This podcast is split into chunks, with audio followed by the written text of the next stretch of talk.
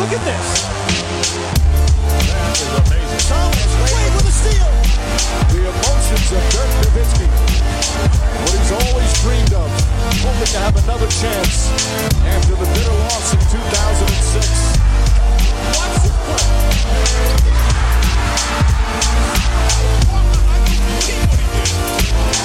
That is amazing. Hallo und willkommen zu Gut Next, dem deutschen Basketball-Podcast im Internet. Mein Name ist André Vogt und ich begrüße euch zu einer neuen Folge unseres kleinen, aber feinen Basketball-Hörspiels heute mit der Rapid Reaction Nummer 31 vom 18. September 2020 und die wird präsentiert vom ältesten Sponsor, denn äh, Planet Basketball gibt es schon länger als Gut Next. Äh, Zumindest haben wir länger dran gearbeitet, wenn ich mich nicht ganz täusche. Ja, genau. Also erst kam das Buch und dann kam der Podcast, um das Buch zu bewerben im Endeffekt. Und das machen wir immer noch. Oder ich mache es immer noch. Jan hat nur mitgeschrieben, Hieronymi. Aber mittlerweile sind zwei Bücher, Planet Basketball, Planet Basketball 2, beide 512 Seiten, beide 20 Euro, beide auf planetbasketball.de erhältlich, beide mit einem großen Kapitel Oral History Basketball in Deutschland, wo Dirk Nowitzki zu Wort kommt, Stefan Beek zu Wort kommt. Henrik Rödel zu Wort kommt, Lou Richter, Jan Hieronymi, ihr kommt zu Wort. Ähm, wie gesagt, wenn ihr das bestellen wollt oder beide Bücher bestellen wollt, ähm, einfach ja, bestellen auf planetbasketball.de. Wenn ihr eine Widmung wollt, gerne eine Info at Basketball-Nerds, also an diese E-Mail-Adresse nochmal schreiben, was da genau rein soll. Und vielleicht ein Hinweis, ich hatte jetzt hier, glaube ich, fast 40 Bestellungen, die gestern an mich weitergeleitet wurden von Jan. Und ich hatte aber nur noch 10 Umschläge, weil ich doof bin und meinen Lagerbestand nicht managen kann. Habe jetzt neue Umschläge bestellt, das sind relativ große, deswegen dauert es wahrscheinlich ein paar Tage, bis ihr jetzt euer Buch bekommt. Aber keine Bange, die, die, also ausgedruckt ist das Porto schon. Ich muss nur noch einpacken. Und es gibt ja auch momentan für alle, die bestellen, nicht nur die sehr limitierten, weil es eben auch nie stattgefunden hat, Gut Next Live Tour 2020 Aufkleber, sondern es gibt auch noch weil ich damals viel zu viel bestellt habe, ähm, so Postkarten mit so Gut Next Basketball Podcast, wo so eine alte Kassette drauf ist. Die Älteren werden sich erinnern, die neueren, jüngeren werden nicht wissen, was es ist, aber das gibt's auch alles momentan for free mit dabei. Die NBA, damit kommen wir zu den News, ähm, hat ihre All-NBA-Teams gekürt und neben dem MVP Award ist das eigentlich so, ja, die größte Ehre, die man kriegen kann und ähm, ist immer wieder für mich überraschend, äh, wie wenig diese All-NBA-Teams eigentlich ähm, von den Fans so äh, ja, beäugt werden, äh, wenn man es vergleicht mal mit den All-Star-Teams. All-Star-Teams sind halt ein Popularitäts-Contest mit äh, ja einer ziemlich ja nicht undurchsichtigen Wahl, aber mit so einer Wahl, die einfach ja halb Trainer, halb Fans macht äh, viel sagt viel sich keinen wirklichen Sinn so. Ich meine, es ist ein Event für die Fans, okay, alles klar, super, geht auch um Show und so. Aber oft genug wird ja gesagt, okay, der Spieler war ein Abo-All-Star, das sage ich ja auch oft. Ähm, aber All-NBA-Teamer, das ist eigentlich das, was man erreichen will, wenn man ein Spieler ist. Ja, weil dann gehört man zu den ja, 15 oder 15 besten Spieler hm, der besten Basketballliga der Welt. Und diese 15 Spieler wurden gekürt. Wenn wir mal anfangen beim dritten Team, dann haben wir Russell Westbrook, Jimmy Butler, Ben Simmons, Jason Tatum, Rudy Gobert im All-NBA Second Team, Chris Paul, Damian Lillard, Pascal Siakam, Kawhi Leonard und Nikola Jokic und im All-NBA First Team LeBron James, James Harden, Luka Doncic, Giannis Antetokounmpo und Anthony Davis. Bevor jetzt direkt schon wieder es losgeht bei euch im Kopf mit, oh, da hat aber der und der hat aber jetzt hier, der wurde aber ziemlich verarscht. Ähm, also A, es ist ein reguläres Saisonding. Ne? Man muss halt in der regulären Saison Meister, äh, meisterhafte Leistung bringen. Meister kannst du nicht werden, aber du musst da die Leistung bringen. Es geht nicht um die Playoffs. Und ähm, wenn man jetzt zum Beispiel gerade mal auf äh, Bradley Beal schaut, der momentan so als größter Snap, also als derjenige, der am ehesten noch hätte reinrutschen müssen, in diese Top 15 gehandelt wird, muss man auch sagen, naja, aber du musst halt auch schon Spiele gewinnen. Ne? Also es gibt ja wie immer bei der NBA bei diesen Awards und Ehrungen keine festen Regeln. Ähm, die Journalisten können daher abstimmen, wie sie lustig sind, machen sie auch oft genug, aber äh, im Allgemeinen, natürlich gerade auch bei den Amerikanern, die natürlich den Großteil dieses ja, dieser Jury halt bilden, da kommt es halt schon drauf an, dass sein Team auch in den Playoffs ist. Wenn wir nochmal gucken, dann sehen wir halt niemanden in diesen Top 15, der wirklich bei der Mannschaft gespielt hat, die nicht in den Playoffs war. Ähm, von daher, ähm, Bradley Beal für meine Begriffe, auch wenn es natürlich von Statistiken her überragendes Jahr war für ihn. Wenn du bei einem Team spielst, das nicht in die Playoffs kommt, dann hast du einfach verdammt schlechte Karten. Deswegen auch klar, dass er nicht dabei ist. Am knappsten dran war er auch noch nicht mal, was so die Stimmen angeht. Das war Chris Middleton. Also Rudy Gobert hatte die wenigsten Stimmen im Third Team, wenn ich es richtig im Kopf habe. Ähm, dahinter kam dann Chris Middleton, Joel Embiid, dann kam Bradley Beal, dann kam Kyle Lowry. Aber ähm, ich glaube, Stan Van Gundy hat gestern sehr schön ähm, getweetet, ist auch das gleiche, was ich seit Ewigkeiten Richtung All-Star-Game sage, dass alle sich immer über Snaps aufregen, aber keiner sagt immer, okay, der Spieler hätte drin sein müssen, aber dafür würde ich den Spieler runternehmen. Nur man kann sowas ja argumentieren, aber viele machen sich das bei, bei Twitter vor allem zu leicht und sagen, ah, Bradley Beal hätte reingemüsst, was für eine Farce. Aber haben nicht die Eier am Sack zu sagen, ähm, ja, dafür muss aber Ben Simmons raus oder so weil dann kann man es diskutieren. Äh, von daher, ich bin mit den mit den ähm, drei Teams vollkommen d'accord. Das erste Team mit LeBron, mit Harden, mit Doncic, Antetokounmpo und Davis hat sich eh von alleine aufgestellt. Hätte ich diskutieren können, Jokic und Davis, aber wenn wir ehrlich sind, ähm, Jokic ähm, in den ersten ein, zwei Monaten war einfach nicht wirklich da äh, auf dem Level, wo er hingehört. Äh, von daher ist er nicht mit dabei. Kawhi Leonard hat Lillard managed. Pascal Siakam hat immer noch äh, ne, Löcher im Spiel. Und dann ist man bei Lillard und Paul und die dann im Vergleich zu Davis, glaube ich, dann kann man damit leben, dass das Davis dabei ist.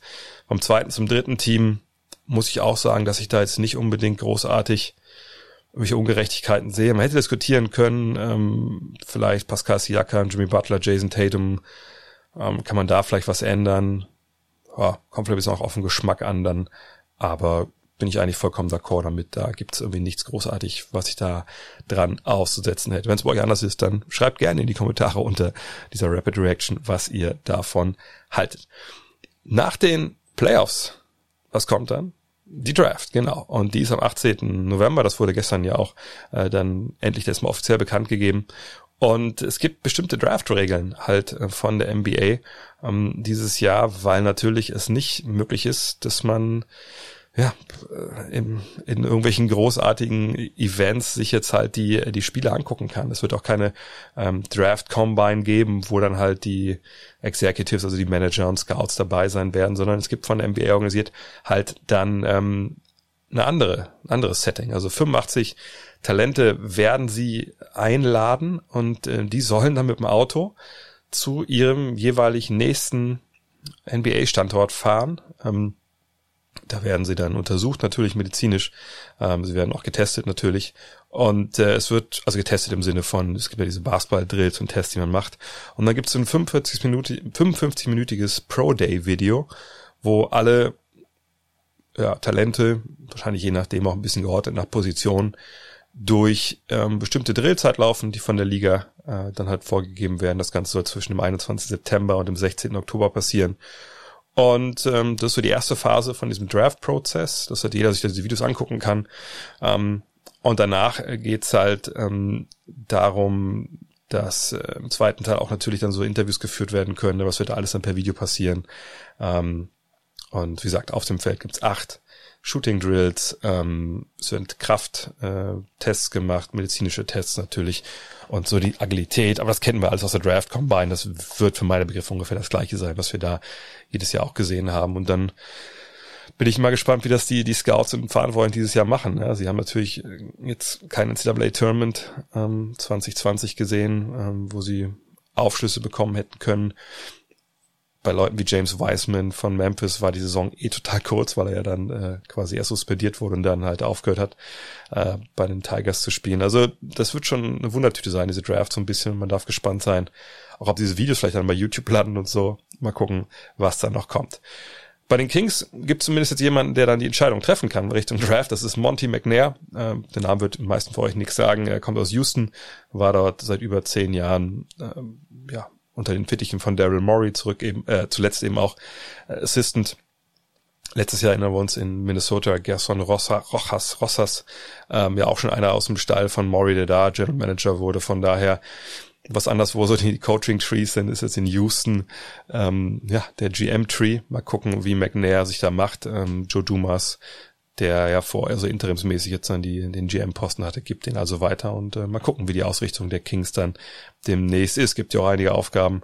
Ähm, Trade von Buddy Hield wird immer wieder jetzt ein bisschen kolportiert. Was ist mit Bogdan Bogdanovic? Da wird McNair sicherlich auch in seinen Interviews überzeugt haben mit einer Vision, die er in diesen Personalien halt hat vergangenes Jahr, da gab es äh, eine Menge Personalien im Sommer, wenn ihr euch erinnert. Es gab auch mal ein Jahr, wo das alles normal lief in der NBA. Allerdings so normal war es dann halt nicht, denn Kawhi Leonard als Finals MVP hat ja den Meister verlassen, äh, die Toronto Raptors. Und Josh Lewinberg von TSN, das ist ein, ein kanadisches äh, News Outlet, berichtet jetzt, dass ein Grund, warum Kawhi Leonard damals eben die Raptors verlassen hat und dann zu den Clippers gewechselt ist, weil er war, weil er damals Masai Ujiri Co. gesagt hat, naja, ich denke nicht, dass wir stark genug sind, hier den Titel zu verteidigen. Ähm, deswegen würde ich jetzt ganz gerne gehen.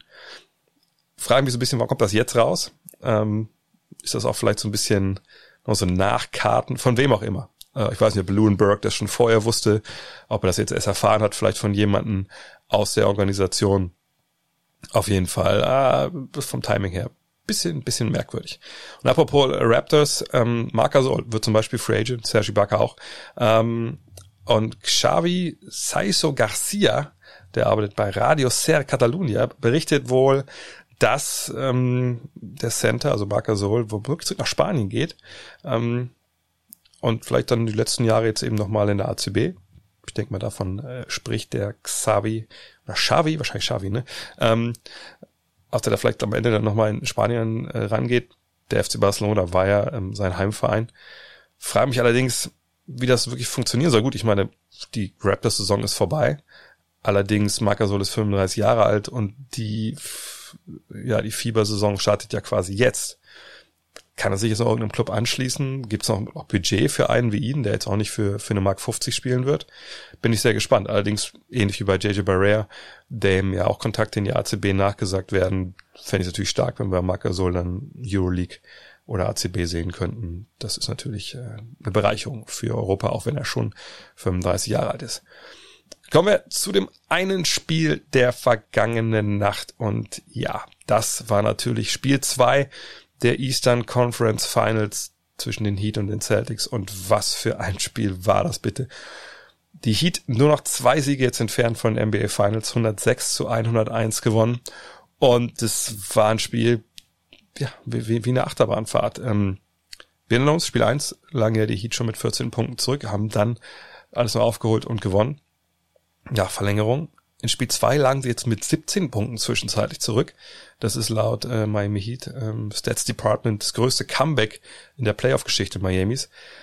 Die hatten vor dieser Partie 21 Spiele gehabt in, dem, in der Postseason in ihrer Historie, wie gesagt, wo sie mit mindestens 13 Punkten zurücklagen und sie haben noch nie eines von diesen Spielen gewonnen.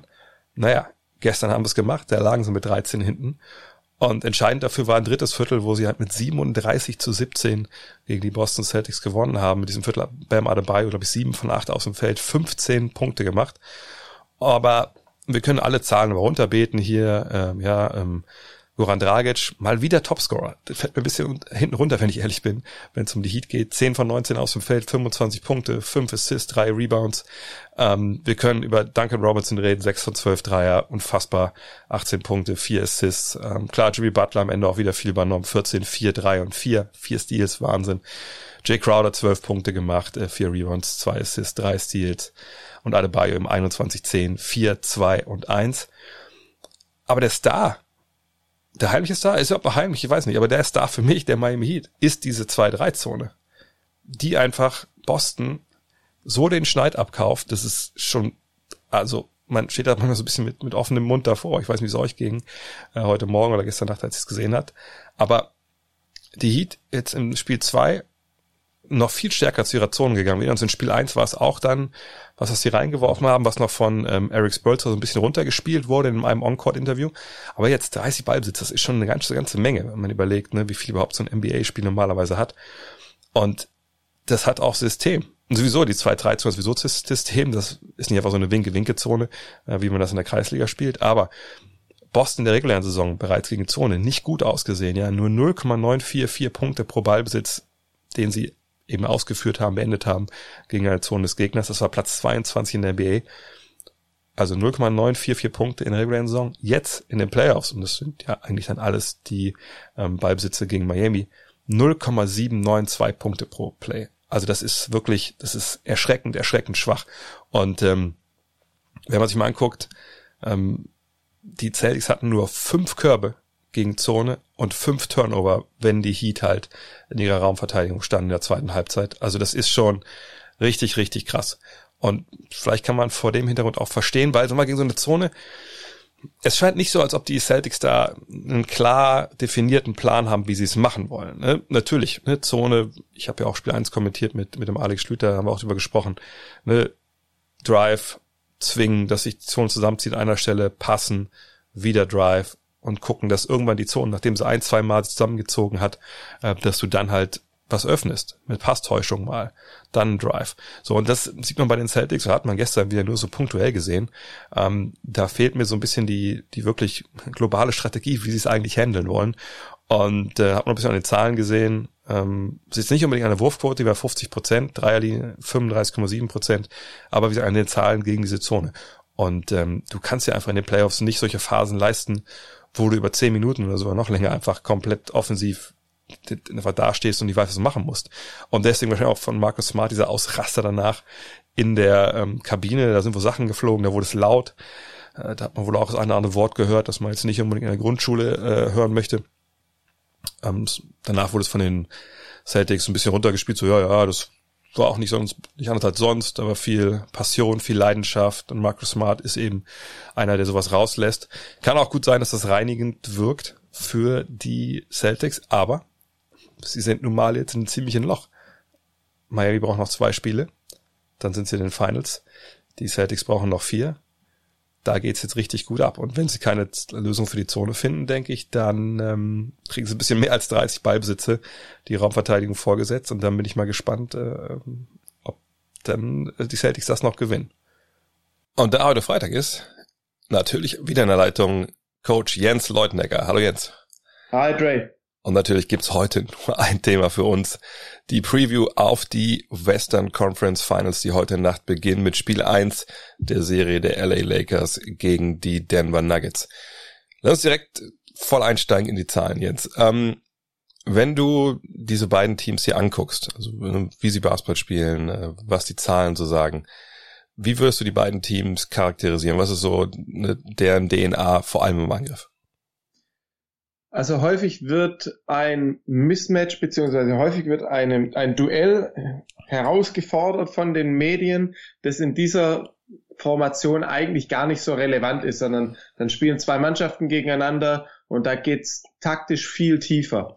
Aber in dieser Serie denke ich, dass es wirklich darauf ankommt, wie wird LeBron James mit AD funktionieren und wie wird Jamal Murray mit Nikola Jokic funktionieren. Also diese beiden Spielerpaare sind für mich in dieser Serie wirklich entscheidend, ihre Effizienzen, ob die Mannschaften etwas entwickeln können und ähm, die Serie oder Spiele für sich gewinnen können. Weil sowohl LeBron und AD als auch Jamal Murray und Nikola Jokic haben auf einem extrem hohen Level performt bisher in den Playoffs. Äh, wir werden bestimmt auf äh, Jokic und Murray nochmal zu sprechen kommen, ähm, wie sie ihre Effizienzen steigern können, konnten. Wie greifen denn äh, die Lakers an? Wir haben ja während der Saison mal gesagt, ja gut, klar, LeBron und, und AD, die machen so ihr Ding. Der Supporting Cast, das ist ein bisschen die Frage, der treffen die ihre drei, treffen die nicht. Ähm, Jetzt hat sehr gut funktioniert in den Playoffs. Siehst du welche Änderungen bei den Lakers, wie sie halt ihren ja, Ergänzungsspielern die Würfe bekommen haben oder besorgt haben oder ist das das Gleiche? Wie, was ist so, worauf setzen sie im Angriff? Also LA setzt auf einen breiten Mix. Erstens laufen sie erstaunlich viel Transition oder relativ viel Transition in den Playoffs. Da sind sie sehr gut, haben sehr gute Effizienzen. Ähm, das machen sie in fast jedem fünften Angriff, besonders AD sprintet ja nach vorne. Ähm, ich glaube, er macht die meisten Punkte neben LeBron. Also LeBron ist nach wie vor in Transition richtig starker Spieler, obwohl er 35 Jahre alt ist. Wenn er auf dich zukommt mit Tempo, dann ist er einfach nur sehr schwer zu stoppen. Macht dort fast sieben Punkte in Transition. Das sind ungefähr vergleichbare Werte mit Yanis Antetokounmpo, also ähm, in den in der Regular Season. Also das sind richtig gute Werte. Und wenn sie dann nicht im ähm, nicht in Transition angreifen können, dann haben sie wirklich einen breiten Mix aus Isolation, aus Pick and Roll und aus Post-Ups, ähm, wie sie attackieren können. Und das sind nicht extrem viele Spieler. Das sind effektiv sind's LeBron und AD. Und jetzt Rondo ist da auch noch dazugekommen als äh, Kreativspieler. Ähm, aber es ist einfach hocheffizient, hocheffizient, was die Lakers in der Offensive veranstalten, weil die Roleplayer ihre Würfe treffen. Auf der anderen Seite in Denver, glaube ich, hat jeder noch vor Augen, weil wir von denen auch eine Menge Spiele gesehen haben bisher in den Playoffs mhm. natürlich. Dieses, dieses Pick and Roll, was du auch schon angesprochen hast, von Jamal Murray und von äh, Nikola Jokic. Ist das wirklich so die eine Aktion, aus der sie alles entwickeln? Oder siehst du auch da wirklich so eine, so eine Option bei den Nuggets, falls dieses Pick and Roll wirklich erstickt wird, dass sie woanders hingehen können? Offensiv. Murray ist ein Spieler, der jederzeit heiß laufen kann. Das kann man auch äh, sehen an seinen Zahlen. Bei Siegen hat er einen Plus-Minus-Rating von plus 13. Bei Niederlagen hat er ein Plus-Minus-Rating von minus 7. Das bedeutet, es ist ein 20-Punkte-Swing. Natürlich ist klar, äh, in dem Moment, wo man verliert, ist es, hat man natürlich einen negativen Wert, aber dass man einen extrem positiven Wert von plus 13 hat bei Siegen, das ist schon erstaunlich. Er macht auch knapp drei Punkte mehr im Schnitt, wenn man jetzt äh, diese komplette Saison anschaut, wenn, wenn die Mannschaft gewinnt. Das bedeutet, du hast jederzeit einen Spieler, der heiß laufen kann, Microwave-artig ähm, den Gegner abschießen kann. Und dann hast du wirklich Probleme. Warum? Ähm, Murray ist kein genialer Passgeber, aber er hat Nikola Jokic, der eigentlich der beste Short Roll oder Pick and Pop Playmaker ist in der NBA und ähm, einen Vorteil 4 gegen 3 ganz locker ausnutzen kann. Und dazu kommt noch, dass er jetzt seine Würfe off Catch, seine Pick and Pop Würfe trifft. 44 Prozent seiner Pick and Pop Würfe sind gefallen in den bisherigen Playoffs. Und das macht super schwierig, weil du, du kannst nicht beides gleichzeitig stoppen. Du kannst nicht Murray aggressiv doppeln und Jokic dann freilassen, wenn er diese Dreier trifft.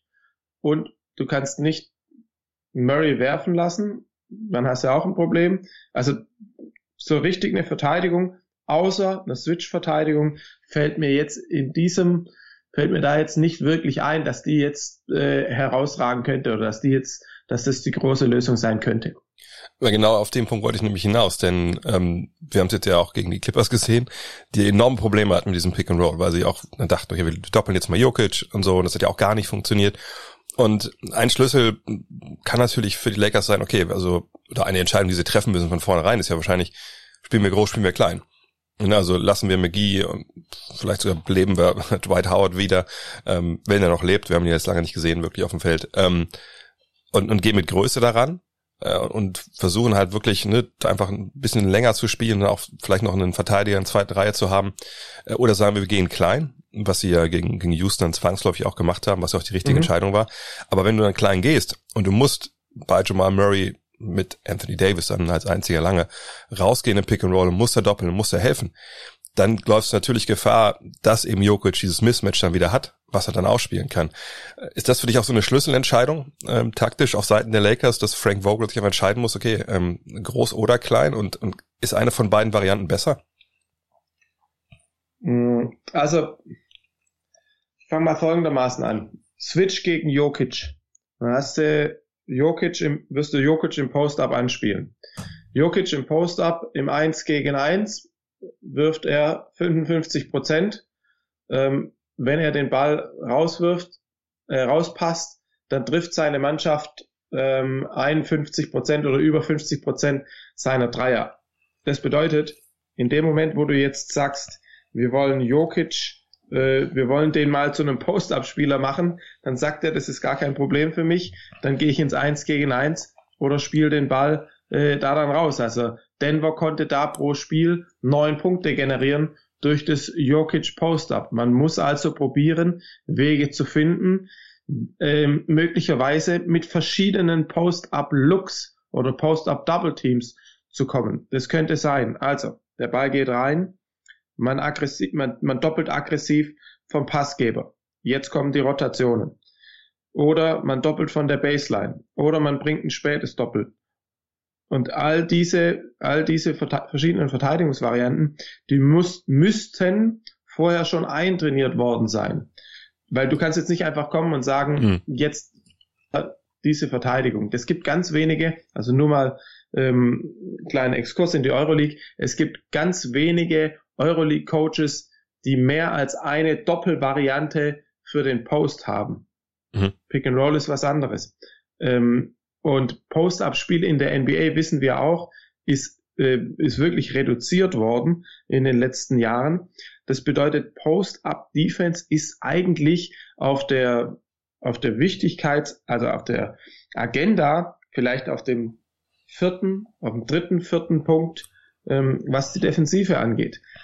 Bedeutet, du hast jetzt hier einen Spieler, der genau dort attackieren kann, wo alle anderen NBA-Teams oder ganz viele andere NBA-Teams nicht attackieren und du gar nicht so, so eine große Sample Size hattest, um verschiedene Post-Up-Defense-Strategien verwenden zu können. Es ist also die beste Variante wäre meines Erachtens, mhm. wenn ich einen, äh, wenn ich einen guten 1 gegen 1 Verteidiger habe, das könnte AD sein, obwohl AD nicht häufig gegen Center verteidigen möchte, aber möglicherweise muss es einfach machen.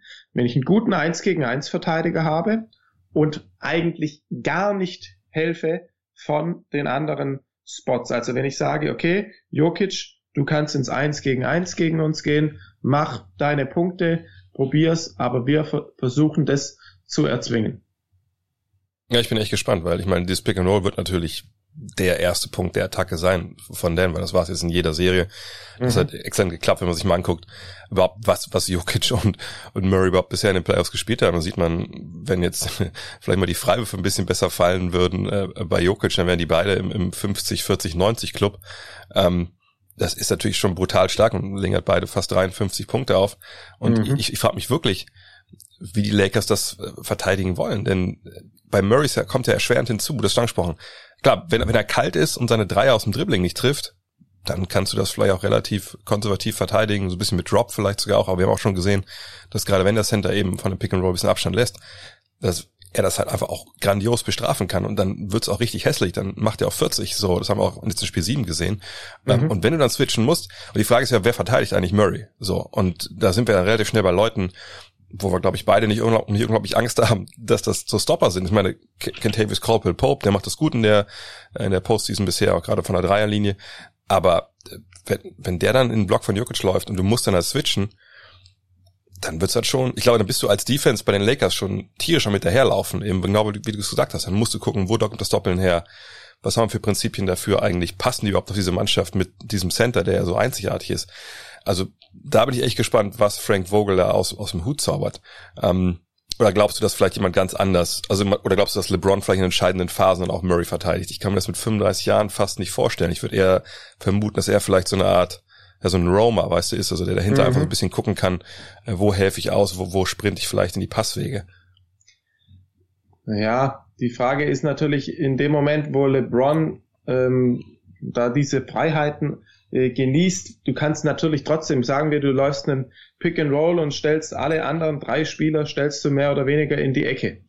Dann, dann kann LeBron so schnell durch die Gegend rennen, wie ja. er möchte. Er, die Wege sind einfach zu weit. Ja. Dieses Pick and Pop ist einfach super schwierig zu verteidigen, wenn der Center in der Lage ist, die Dreier zu treffen. Übrigens, das ist ein Unterschied zwischen Euroleague und NBA. In der NBA sind die Center Valanciunas, ähm, Gasol, Jokic, diese Jungs sind inzwischen in der Lage, die Dreier zu treffen und eine aggressive, eine, eine, eine Drop-Defense zu bestrafen. Und ich glaube, die Lösung könnte tatsächlich die, das defensive Matchup zwischen LeBron Murray und Jokic AD sein.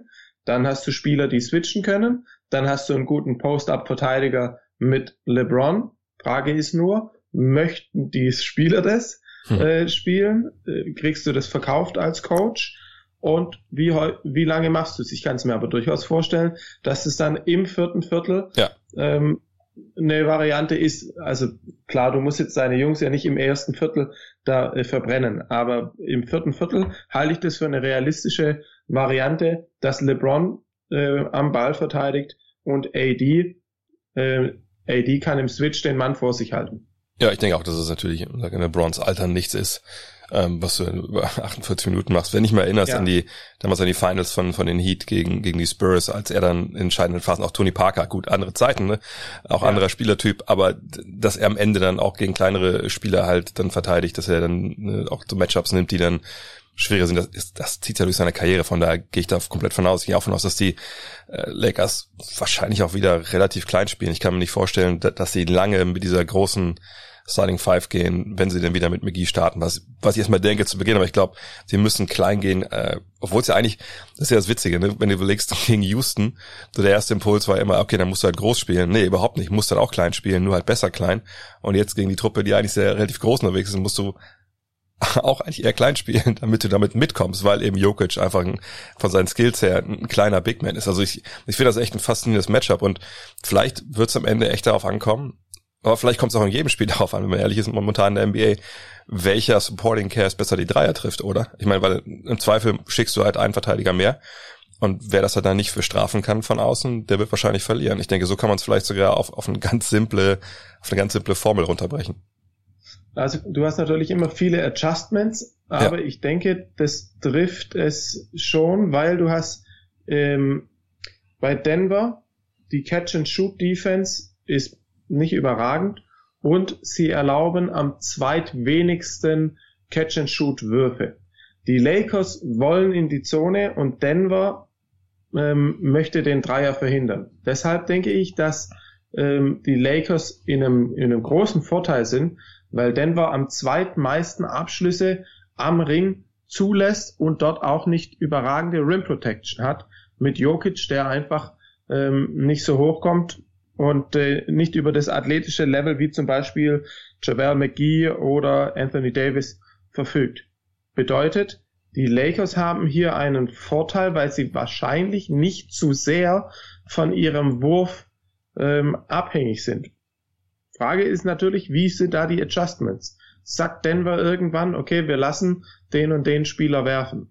Für mich ist das immer so eine Strategie als Coach, das kann man schon machen, aber für mich ist das als Coach die letzte Alternative, weil ich eigentlich sage, hey, ich habe gar keine Defensive gegen euch und deshalb lasse ich einfach irgendwen werfen. Ja, vor allem, ich finde auch bei den, bei den Lakers komme ich nochmal hinzu, wo ist der zweite Playmaker? Bisher hat sich das, glaube ich, gar nicht so negativ bemerkbar gemacht, dass sie halt äh, niemanden gefunden hatten, ne, vorher in den Playoffs, aber Rondo einfach vor Playoff Rondo war. Man mhm. abwarten muss, kann er das in der Serie halt auch sein. Hat sieben Assists jetzt in den fünf Spielen, ähm, mhm. steht aufgelegt. Äh, das wird, glaube ich, auch mitentscheidend sein, ob er Leuten halt Würfe äh, besorgen kann, gerade wenn, wenn James nicht dabei ist. Ähm, und auf der anderen Seite finde ich bei Denver, sie haben ja den dritten Mann, der dir auch mal 20 auflegen kann in Michael Porter Jr. Aber ich frage mich halt, naja, A ist ein sehr junger Mann, B war jetzt auch up and down in den Playoffs. Klar, der Druck ist nicht so hoch, ne, weil keine Fans da sind etc. pp. Aber ich frage mich, ob der jetzt wirklich dann mit 21 Jahren in, in so einer Western Conference Finals Serie ähm, wirklich performen kann. Wenn ja, denke ich, wäre es natürlich wäre es ein richtiger Vorteil für ähm, für die Lakers. Aber das sind so zwei Baustellen auf beiden Seiten, wo ich einfach überhaupt gar nicht weiß, was im Endeffekt dabei rauskommt. Ich vertraue den beiden nicht, wenn ich ehrlich bin. Und ich glaube, dass dass LeBron James bisher noch nicht auf 100% spielen musste. Seine ja. Zahlen sind überragend, aber er musste noch nicht auf 100% spielen. Wie viele Spiele haben die Lakers jetzt? Zehn Spiele in den Playoffs gemacht. Sie konnten sich ausruhen. Für Jokic ist, scheint mir das ein sehr großer Faktor zu sein, weil all seine Effizienzen gehen hoch, wenn er, es könnte sein, dass er ein Spieler ist, der sehr anfällig ist für ähm, die Reisebelastung. Das ist, das ist tatsächlich ein Faktor.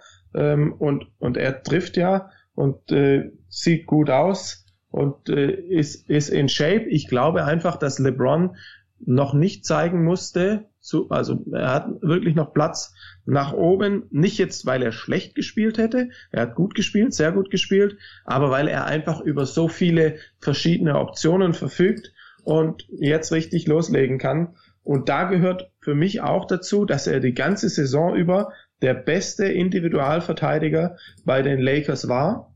Ähm, und, und für mich in der Verfassung ist, defensiv das Spiel auch zu bestimmen. Ja, man muss ja auch sehen, man guckt zum Beispiel mal jetzt, wie viele Minuten die eigentlich gegangen sind. Ähm, so, und jetzt kann man natürlich auch im Schnitt gucken, aber ich, ich würde einfach mal drauf schauen wollen, ne, so wirklich, wie war die Belastung so in den letzten ein, zwei Wochen. Und dann sieht man bei LeBron, klar, gegen Houston in den ersten drei Spielen waren es immer über 36 Minuten.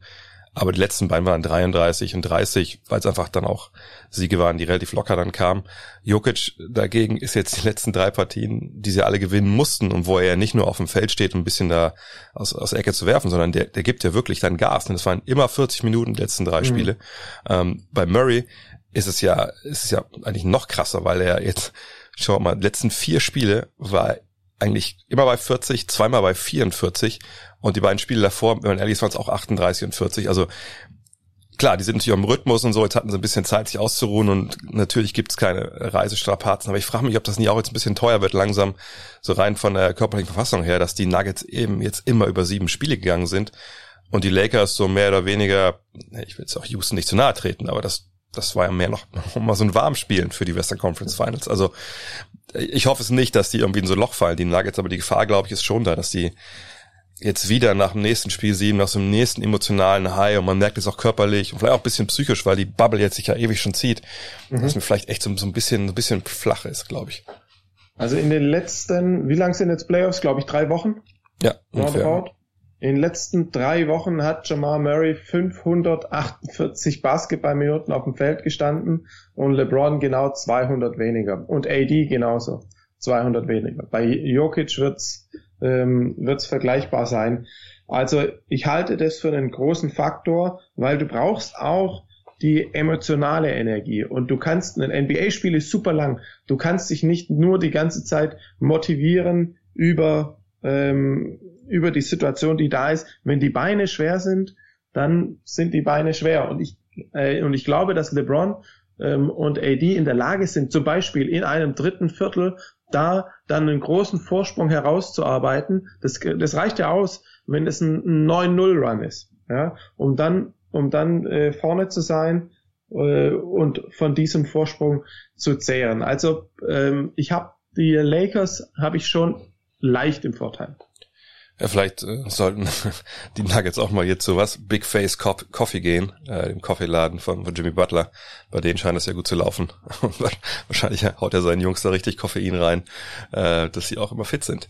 Ja, dann bist du die Ab äh, Seits, Abseits abschließend. ist zu früh am Morgen für, für die richtigen Worte. Ähm, Nochmal sagen, wer gewinnt. Also wen siehst du in den NBA Finals aus der Western Conference? Ich sehe die Lakers in den NBA Finals. Ich denke, es wird knapper, als das viele ähm, das erwarten. Ich schaue mal kurz, was jetzt, ähm, was die Wettmärkte sagen bezüglich der Serie, wenn ich es hier direkt finde. Mal kurz schauen.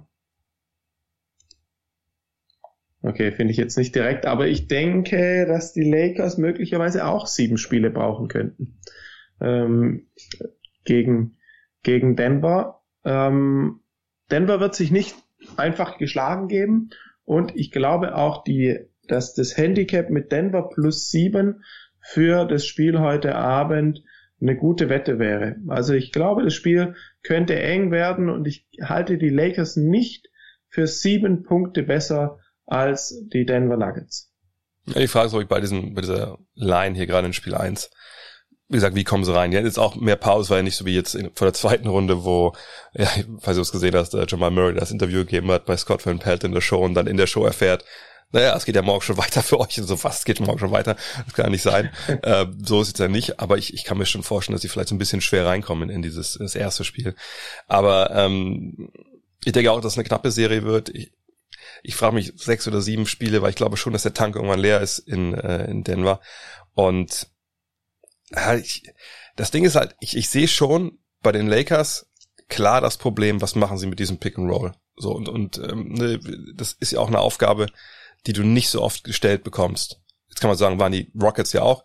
Ja, ja, aber das war halt dann nur ne, die, dieser einen Stiefel, den sie gespielt haben, der halt gar nichts mit dem zu tun hat, was die was die Nuggets machen. Und und die Nuggets äh, stellen dich vor so eine krasse Aufgabe. Ähm, und sind aber auch mega eingespielt und, und die haben jetzt funktioniert und die haben Selbstvertrauen und die, die, die, die lieben diese Rolle wahrscheinlich, ey, keiner glaubt an uns, ähm, dass sie wahrscheinlich wirklich ihnen da echt wehtun können. Auf der anderen Seite sehe ich einfach äh, LeBron, der das alles schon ein paar Mal gemacht hat in den Conference Finals. Ich sehe auch, dass er natürlich körperliche Vorteile hat, wenn er dann sein Spielchen durchziehen, was er immer durchziehen wird, ne? Ich gehe in Low Post, ich mache mein Ding, ich bediene meine Schützen. Ich vertraue bei den Schützen der Lakers auch nicht wirklich. Deswegen denke ich auch, das wären, ja, ich würde auch sagen, es werden wahrscheinlich sieben Spiele werden, aber ich denke, ich bin auch bei den Lakers. Aber was wäre das für eine geile Story, wenn es wirklich sieben Spiele gibt und die Nuggets kommen in die Finals? Das wäre wirklich, ähm, das wäre, also ich glaube, dann könntest du einfach nur, nur die Nuggets halt, äh, also die Geschichte erzählen von dieser Bubble, dann wüsstest du alles, was in diesem Jahr in der ganzen Welt so ein bisschen passiert ist. Immer das Unwahrscheinlichste, immer das, immer das Funkigste. Ähm, aber auf jeden Fall glaube ich, wir können uns auf eine echt geile Serie freuen. Ganz ähnlich natürlich wie auch äh, bei Miami gegen Boston, aber ähm, nochmal auf einem ganz anderen ein ganz anderes taktisches Niveau in dem Sinn, dass einfach du diesen, diesen Oldschool Big Man hat, der halt auch New School spielt. Ich freue mich da total drauf. Ähm, auch weil ich gespannt bin, wie, wie das Duell AD gegen, äh, gegen Jokic ausgeht, weil das ist ja auch so ein, eigentlich so, so ein Glaubenskrieg zwischen, zwischen Big Men. Es wird richtig, richtig geil. Freue mich total drauf. Das werden äh, starke Spiele und äh, ganz kurz noch zu Houston ein Nachtrag. Ja. Ähm, Denver hat die deutliche, die äh, ist, ist taktisch viel tiefer. Ja. Sie haben eine Hand-off-Offense, sie haben verschiedene äh, Pick-and-Roll-Spielzüge, ganz viele kleine Tricks, um zusammenzuarbeiten und effektiv hat Houston einfach nur die Philosophie, ähm, wir geben James Harden den Ball und werfen viele Dreier und ich denke, dass das, dass äh, Denver ein deutlich besseres Playoff-Team ist, als dass es Houston ist, im Vergleich zur Regular Season. Ja, und Jamal Murray und Nikola Jokic bleiben auch nicht unbedingt an einer Stelle stehen, wenn sie den Ball nicht haben. Das ist halt auch ein Vorteil genau. seines Basketball, wenn man sich bewegt. In diesem Sinne, Jens, dann bewegst du dich jetzt das Wochenende. Ich auch dann, wenn ich es alles abgemischt habe und dann sprechen wir uns nächste Woche wieder. Dann sind wir natürlich schon ein bisschen schlauer, was, was die beiden Conference Finals angeht. Ähm, ja, dann wünsche ich dir einfach ein schönes Playoff-Wochenende. Herzlichen Dank, wünsche ich dir auch. Bis dann. Kommen wir zu dem Programmhinweis. Und mittlerweile ist es relativ easy. Ich mache trotzdem weiter aus guter alter Tradition. Um drei Uhr heute Nacht Lakers gegen Nuggets. Da geht es dann endlich auch im Westen los, wie gerade mit Coach Jens besprochen. Und das Google des Tages. Und vielleicht ein Hinweis, ich habe das gestern äh, gepostet. Äh, Hörer René, herzliche Grüße und vielen, vielen Dank, hat ein Google Doc erstellt, wo er einpflegt jetzt äh, kontinuierlich, was ich hier so erzähle beim Google des Tages. Und dessen würde heute eintragen die Worte The Way of the Joker. The Way of the Joker. Da werdet ihr sicherlich erstmal ein, zwei, drei Links bekommen zum Film, ne, den aktuellen Joker-Film. Aber dann gibt's dann relativ schnell einen Link zu einem Artikel von Howard Beck. Und könnt euch schon denken, um wen es geht, um Nikola Jokic. Blickt so ein bisschen hinter die Kulissen. Das ist super interessant. Ähm, ich sag nur Trabrennen. Schaut's euch an. Lest euch durch. Ist gut für, für den Weg von der Arbeit oder zur Arbeit.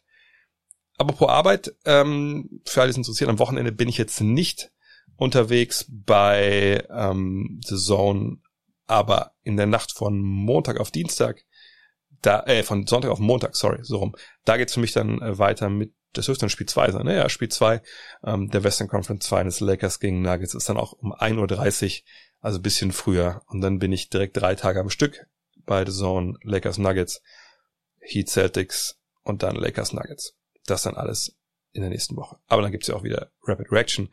Da hören wir uns sowieso.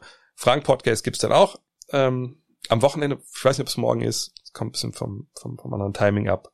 Hängt davon ab. Aber auf jeden Fall gibt's am Wochenende einen, einen Fragen Podcast und äh, nächste Woche geht's dann ganz gewohnt mit der Rapid Reaction weiter. In diesem Sinne, vielen Dank fürs Zuhören und abschließend noch ein kleines äh, Secret-Gewinnspiel, weil ich glaube, so viele hören gar nicht bis hierhin, aber die, die so lange hören, die können was gewinnen. Gestern gab es ja NBA 2K21 zu gewinnen, heute auch was, was am Ende mit 21 endet, und zwar Madden 21. Football hat ja auch jetzt angefangen. Also wenn ihr jetzt denkt, oh krass, würde ich gerne haben, ähm, dann müsst ihr einfach äh, hingehen und ähm, diese, diesen Post, entweder auf Instagram oder auf Twitter oder auf Facebook, wo halt dann steht, hey, ähm, ich würde gerne, äh, sorry, ich bin so doof, ich kann, ich kann nicht mal ein Gewinnspiel richtig ankündigen. Was ist denn los heute? Ähm, nee, es geht darum, ihr müsst einfach den Post, wo ich diese, dieses kleine, feine Basketballhörspiel anpreise, tweeten, retweeten, teilen oder wie man das bei Instagram heißt, ähm, halt weitergeben, auch mit ein bisschen ein paar Worten, ne, dass ihr erklärt, warum das eigentlich Leute anhören müssen und dann gucke ich dann mal durch und der Gewinner wird dann von mir informiert und kriegt dann das Spielchen. In diesem Sinne, vielen Dank fürs Zuhören und schönes Playoff-Wochenende. Wir hören uns vom Fragen-Podcast und dann am Montag wieder in der Rapid Reaction. Bis dann. Hello. Look at this. That is amazing. Thomas Wade with a steal. The emotions of Dirk Nowitzki. What he's always dreamed of. Hoping to have another chance after the bitter loss in 2006. Watch this play.